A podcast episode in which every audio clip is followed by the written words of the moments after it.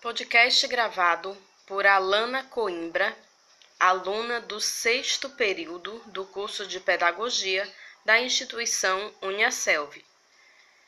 O trabalho visa alcançar docentes da área de pedagógica, alunos do primeiro ao quinto ano e familiares. O gato de Vinícius de Moraes com um lindo salto lesto e seguro, o gato passa do chão ao muro. Logo mudando de opinião, passa de novo do muro ao chão. E pega, corre bem de mansinho atrás de um pobre passarinho. Súbito para como assombrado, depois dispara, pula de lado. E quando tudo se lhe fatiga, toma o seu banho passando a língua pela barriga. Menina Bonita do Laço de Fita, de Ana Maria Machado. Era uma vez uma menina linda, linda. Os olhos pareciam duas azeitonas pretas brilhantes, os cabelos enroladinhos e bem negros. A pele era escura e lustrosa, que nem o pelo da pantera negra na chuva. Ainda por cima, a mãe gostava de fazer trancinhas no cabelo dela e enfeitar com laços de fitas coloridas. Ela ficava parecendo uma princesa das terras da África ou uma fada no reino do luar. E havia um coelho bem branquinho com olhos vermelhos e focinho nervoso, sempre tremelicando. O coelho achava a menina a pessoa mais linda que ele tinha visto na vida e pensava: Ah, quando eu casar, quero ter uma filha pretinha e linda que nem ela. Por isso, um dia ele foi até a casa da menina e perguntou: Menina bonita do laço de fita, qual é o teu segredo para ser tão pretinha? A menina não sabia, mas inventou. Ah, deve ser porque eu caí na tinta preta quando era pequenina. O coelho saiu dali, procurou uma lata de tinta preta e tomou banho nela. Ficou bem negro, todo contente. Mas aí veio uma chuva e lavou todo aquele pretume. Ele ficou branco outra vez.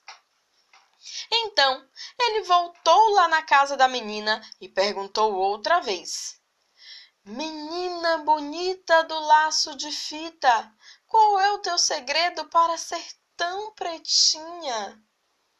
A menina não sabia, mas inventou. Ah, deve ser porque eu tomei muito café quando era pequenina.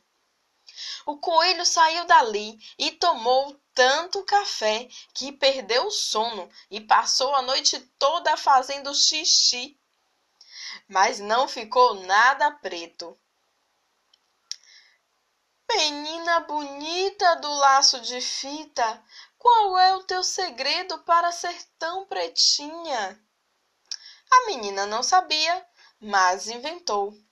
Ah, deve ser porque eu comi muita jabuticaba quando eu era pequenina. O coelho saiu dali e se empanturrou de jabuticaba até ficar pesadão, sem conseguir sair do lugar. O máximo que conseguiu foi fazer muito cocozinho preto redondo feito jabuticaba, mas não ficou nada preto.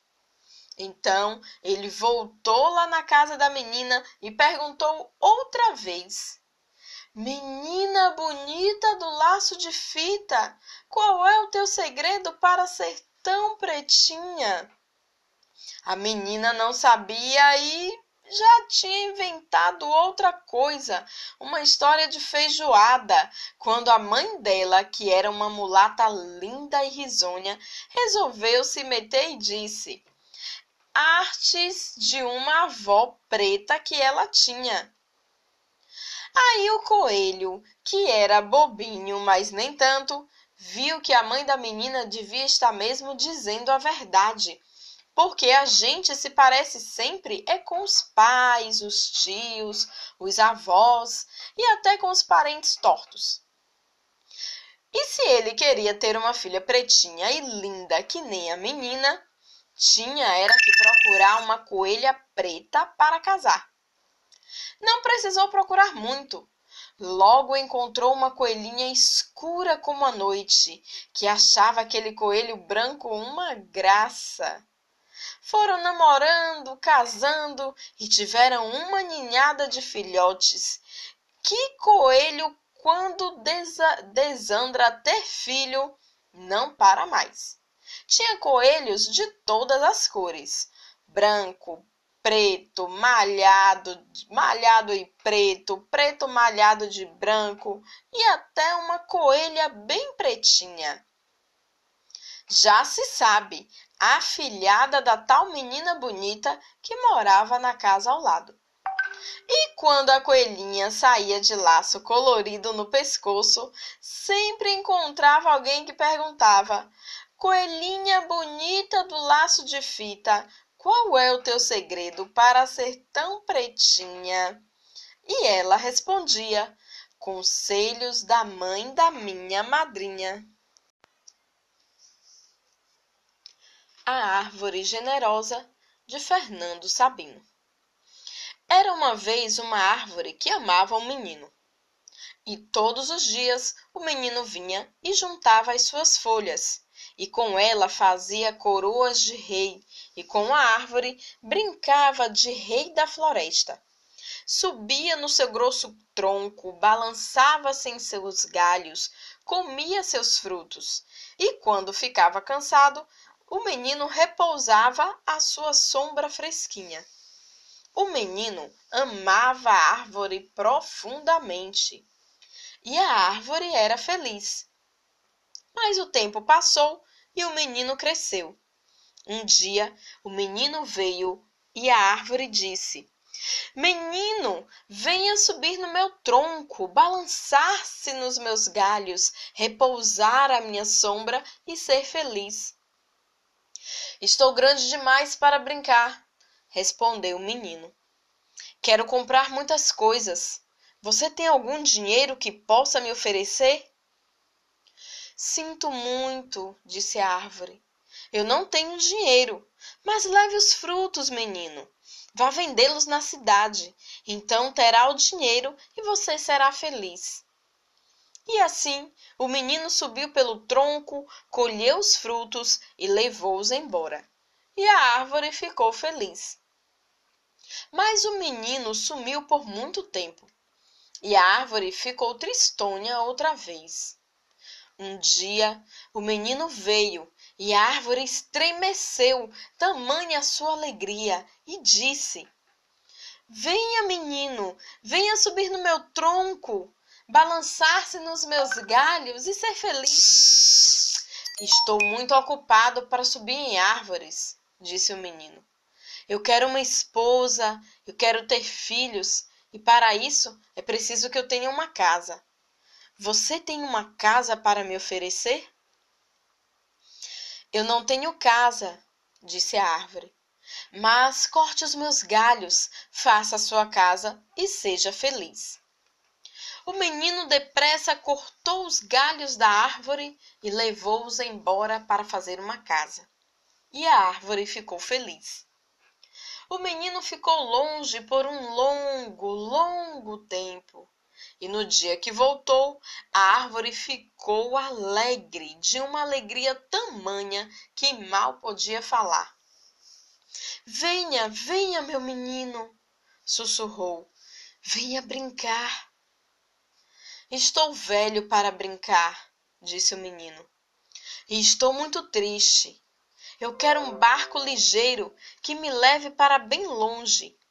Você tem um barquinho que possa me oferecer? Corte o meu tronco e faça seu barco, disse a árvore. Viaje para longe e seja feliz.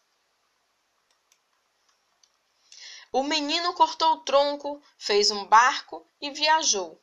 E a árvore ficou feliz, mas não muito. Muito tempo depois, o menino voltou. Desculpe, menino, disse a árvore. Não tenho mais nada para te oferecer. Os meus frutos já se foram. Os meus dentes são fracos demais para frutos, falou o menino. Já se foram os galhos para você balançar, disse a árvore. Mas eu já não tenho idade para me balançar, falou o menino. Não tenho mais tronco para você subir, disse a árvore. Estou muito cansado e já não sei subir, falou o menino. Eu bem que gostaria de ter qualquer coisa para lhe oferecer, suspirou a árvore. Mas nada me resta, e eu sou apenas um tronco sem graça. Desculpe. Já não quero muita coisa, disse o menino. Só um lugar sossegado onde eu possa me sentar, pois estou muito cansado. Pois bem, respondeu a árvore, enchendo-se de alegria. Eu sou apenas um toco, mas um toco é muito útil para se sentar e descansar. Venha, menino, depressa, sente-se em mim e descanse. E foi o que o menino fez, e a árvore ficou muito feliz. Superprotetores de Gessé Andarilho Vou contar uma história muito especial sobre heróis que salvam vidas, um time sensacional. Eles lutam contra doenças e acabam com as dores. Eles são muito corajosos. São super protetores. Que legal, papai! Conta mais! Tá bom, tá bom. Então preste atenção. Eles usam uma armadura que é muito diferente. Com jalecos e máscaras e luvas, eles ajudam toda a gente para combater um vírus que veio nos ameaçar. Os superprotetores estão trabalhando sem parar. E como eles são, papai? Eles são gente como a gente, mas têm superpoder estudam muito para, para a batalha e sabem bem o que fazer. Os técnicos preparam tudo. Os enfermeiros ajudam e são fortes. Os médicos tratam as doenças. E os outros heróis dão suporte. Tem maqueiros e cientistas, tem ajudantes e pesquisadores, todos trabalhando juntos para acabar com as dores. Que legal! Os superprotetores nos mandam um recado. Temos que fazer a nossa parte para o vírus ser derrotado. Eba! Vou fazer a minha parte. Todos têm que ajudar. Já lavei as minhas mãos e em casa vou ficar. Mas se precisamos sair e não tivermos como evitar, temos que nos proteger e uma máscara usar. Obrigada, superprotetores! Tenho muita gratidão. Mando um milhão de beijos do fundo do coração.